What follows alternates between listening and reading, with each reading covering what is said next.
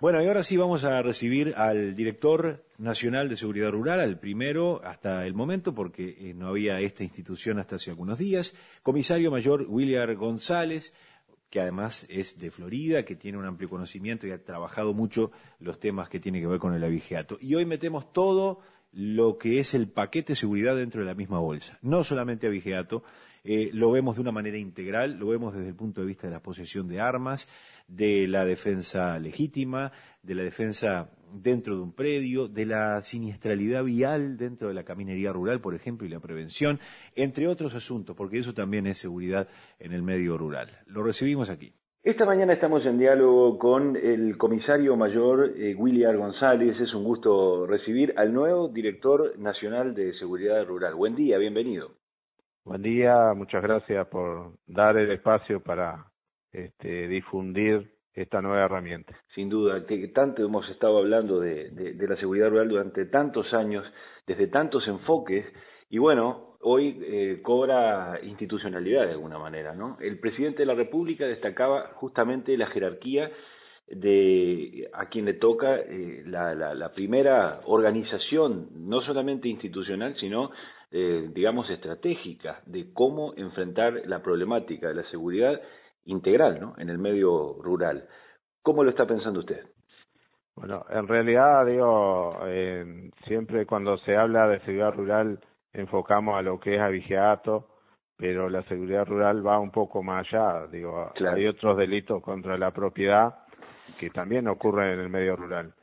Y bueno, las competencias eh, alcanzan a todos esos delitos. Eh, sí, eh, si enfocamos directamente al tema vigiato, digo, hay que desarrollar un trabajo de prevención, represión y también desarrollar un trabajo de inteligencia. Este, eh, como ayer mencionó el señor presidente, eh, del delito social de los años 70 pasamos a organizaciones que se dedican eh, a la vigiato. Claro, claro, claro. Eh, hablábamos de una manera integral, digamos, hoy de, combatir eh, los distintos frentes que tiene, porque no eh, uno olvida cuando habla de, abigeato que además en las casas, además en el medio rural vive gente y que está eh, obviamente involucrada con la sociedad, con las áreas urbanas, no es lo mismo el territorio en el departamento de Canelones con la proximidad de los núcleos urbanos y donde están focos de otro tipo de problemas que de repente el centro de, de, de, de Tacuarembó, digamos, ¿no? ¿Cómo se piensa en el territorio y desarrollando las distintas estrategias? Indudable que en la dirección eh, se va a apoyar mucho en el conocimiento de cada comando jefatorial, de, en este caso Florida, Canelones, eh, donde estén los puntos críticos, digo, nos vamos a apoyar en ello y, eh, o sea, vamos a colaborar directamente con sus brigadas departamentales eh, en el combate del abigeato, porque el terreno, yo puedo hablar desde el punto de vista de Florida, que es el departamento y algunos linderos que conozco, que es donde desarrollé mi carrera. Y sí es cierto que las proximidades a las grandes ciudades es donde más abigeato hay. Eh, de los departamentos más afectados está Canelones y está Florida por sus proximidades, ¿no? Este, en realidad, reitero, esto es un trabajo en equipo, ni la brigada solo, ni la brigada departamental va a poder desarrollarlo y bueno, cuando requiera de nuestro apoyo, ahí estaremos. El presidente de la República ayer, creo que es la primera vez que, un presidente se refiere a la industria del abigeato. Dicho así, entendiendo que esto es un fenómeno que eh, no eh, que dista de aquel que usted mencionaba de los años 70, ¿no? En ese, ahí juega un rol determinante la inteligencia y, el equipo también.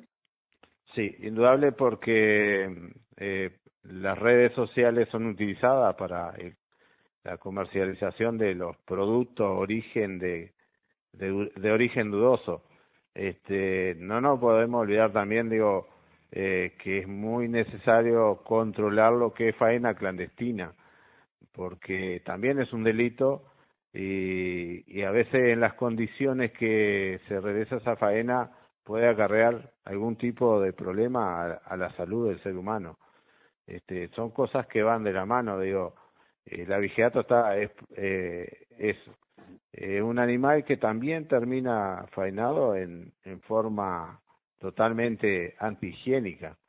Eh, digo, seguramente de las imágenes que vemos en los, diferentes informativos, cuando vemos que sale una información de que le mataron dos, tres o lo que sea animales a una persona y vemos que los faenan en el campo y bueno, ese es el producto que seguramente a veces se comercializa eh, en las ciudades y en pequeños puntos de venta. Ayer hablábamos con el presidente de la Comisión Nacional de Fomento Rural, con el vicepresidente en realidad, con Mario Busalino, que integra además la, la, la, propia dirección de, eh, de seguridad rural, y, nos decía eh, justamente que la participación de la gente, el involucramiento de la gente y la denuncia fundamentalmente es vital en el éxito que, que pueda tener lo que él definía como una muy buena intención, que es la creación de esta dirección. ¿Qué rol le da a usted? Eh, en realidad, digo, nosotros, eh, yo me remito a Florida porque hasta el día de ayer es donde trabajé. Acá siempre eh, pregonamos que denuncien, que denuncien porque si la gente no denuncia, no sabemos dónde está el problema. Este, no sabemos dónde orientar los recursos. Entonces, nosotros con los conocidos mapas de calor, eh, ubicamos eh, georreferencia el lugar y podemos orientar los recursos del lugar. Indudable que la gente y no tiene que olvidarse que eh, hay no solo um, tienen que concurrir a una unidad policial a hacer la denuncia. Hoy en día hay un 0800 para hacer la, la denuncia en forma telefónica y, y hay una denuncia en línea que se hace directamente por internet. Este, indudable que sí, y estoy de acuerdo con, con lo que, que usted me manifestaba, que sí, eh, debe ser una herramienta utilizada por todos los productores, por todos los afectados, deben de denunciar. Es la forma de saber dónde está la afectación de, del delito. El presidente de la República en la última en la jornada también refería la importancia de la cadena de mando, ¿no? Obviamente para eh, lo, que es la, la, la, policía y su accionar, su funcionamiento, especialmente en este caso. Eh, sabemos, por ejemplo, que a nivel urbano han habido grupos que eh, de algún modo han propiciado a, eh, arrestos ciudadanos, los, han ejecutado, han tenido incluso aval mismo de algún comisario para poder, porque no, no, no deja de, digamos, de ser preocupante la situación. ¿Qué posición tiene usted respecto a esto y cómo actuaría en caso de que una persona realizara un arresto ciudadano o un grupo de personas? Digo, la ley, eh, o sea, la ley permite un arresto ciudadano. Sí, sí, por eso, este, claro. está claro y digo, no es cuestión de mi posición, sino que la ley lo permite. Eh, y, digo, mientras se actúe dentro de la ley, eh, está bien. Eh, en realidad, ahora cuando este, se cede, digo, ya la persona entra en otras responsabilidades. Sí, lo que para mí este, es importante es que los productores, pues si hablamos hacia las áreas rurales, este, denuncien, porque a veces uno escucha a algún productor que consulta si sería propicio enfrentarse a, a, la gente, así sean unos simples cazadores, que también, digo, tenemos, eh, si hablamos de, de, otro delito que es la invasión del fondo ajeno siempre nosotros decimos que ellos pongan en conocimiento, porque a veces un empleado o el dueño del establecimiento enfrentarlo solo uno no se sabe cómo van a reaccionar las personas. Este, y bueno, está indudable que a veces las distancias llevan su tiempo. Por eso le preguntaba, ¿no? pero digo, exponerse en, en la justa medida, este, eh, pero sí denunciar y denunciar, reitero, todas las infracciones y delitos que ocurran hay que denunciarlas, eh, porque de la mano de, de las infracciones a la fauna pueden venir otros otros delitos. Respecto a las armas que históricamente han estado en todo el predio eh, rural, en todo el casco estancia, eh, en, ¿Cómo, eh, cómo, ¿Cómo se actúa en ese caso si se va a un procedimiento y existe un arma en la casa que no está eh, reglamentada, porque realmente hace tres o cuatro generaciones que viene allí? ¿Cómo, ¿Tienen previsto algún mecanismo en ese sentido para desalentar o para regularizar lo que es las armas en posesión de, los civiles? No, en cambio de, la legislación fomentó mucho y me conta que mucha gente este, ha regularizado este, sus armas. Eh, a ver, eh, si son conscientes de que van a tener una, un arma que probablemente, ojalá que nunca la tengan que utilizar, pero existe la probabilidad de que la usen, este, tiene que estar al menos legal. Y me conta que mucha gente este, ha regularizado en, este corto periodo este, eh, las armas que estaban ilegales. Eh, y bueno, digo, en realidad es obligación de, de quien la tiene de tenerla en forma legal, digo. Eh, después, si la tiene en forma ilegal, está, tiene sus responsabilidades como cualquier ciudadano.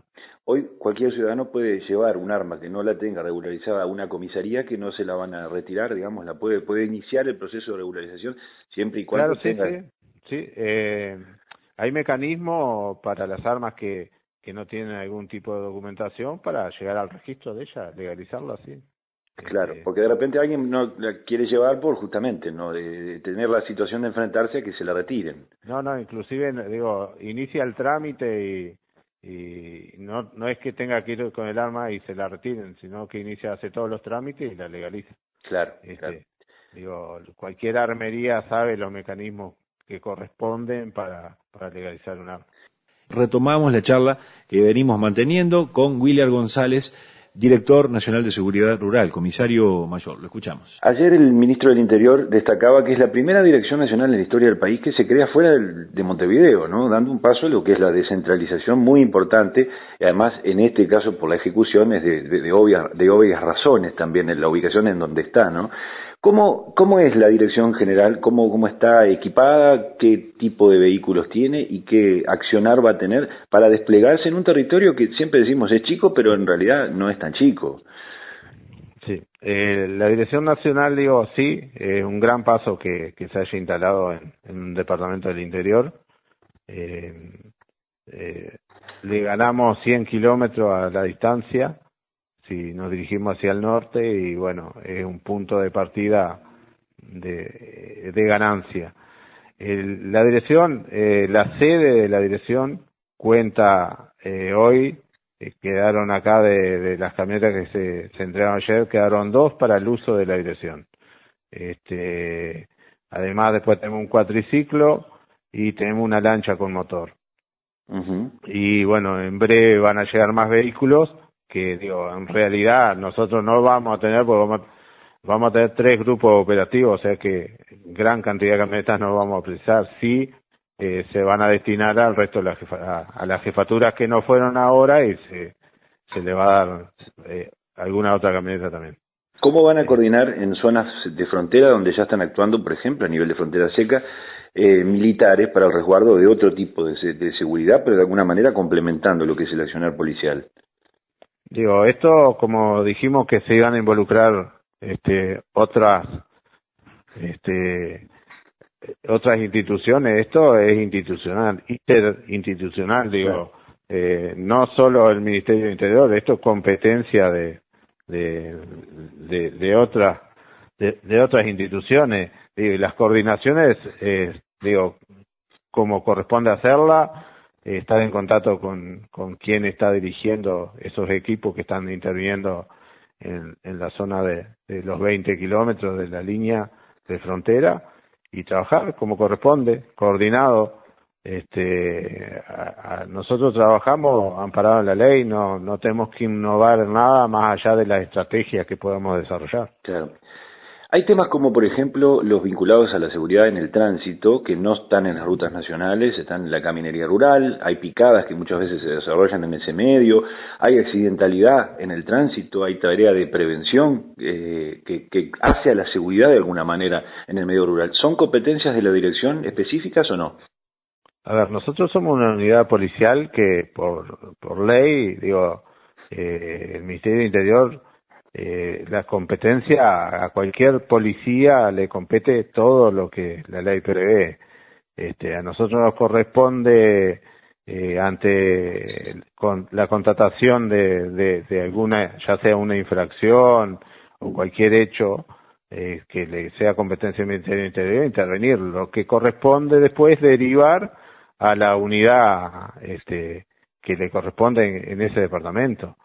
Eh, y en cuanto sí que vamos a trabajar eh, directamente, que seguramente de su conocimiento, es el tema de animales sueltos. eso le iba a preguntar, eso le iba a preguntar. Tanto animales sueltos, eh, ya sean equinos, por ejemplo, o, bovinos, ovinos, como animales como perros, como las jaurías de perros mordedores. Claro, eh, el Código Rural ahí establece que, por ejemplo, eh, los canes de los establecimientos rurales que estén ubicados a, menor distancia, no, no recuerdo los metros exactamente, durante el día deben de estar atados y durante la noche podrán soltarlo. Este, eh, ¿A qué voy con eso? Que a veces esos canes que están muy cerquita de, del camino público pueden ocasionar un accidente. Este, eh, bueno, eso va se va a, a, difundir, se va a insistir en ese tema.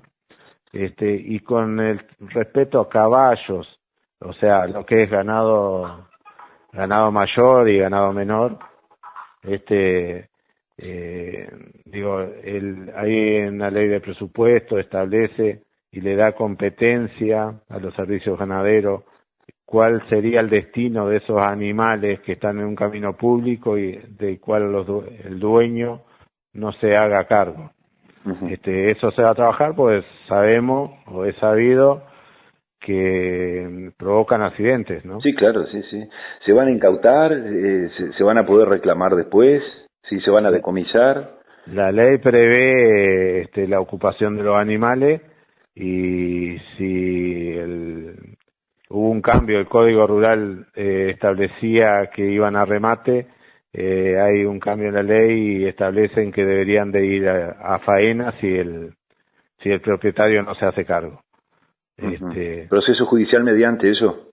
No, eh, proceso, o sea, indudable que, que quien tiene competencia en el área rural son los jueces de paz, este, indudable que, que tienen que tomar conocimiento, y, pero también ahí habla de basurales y eso, por lo pronto entiendo que es en zona urbana.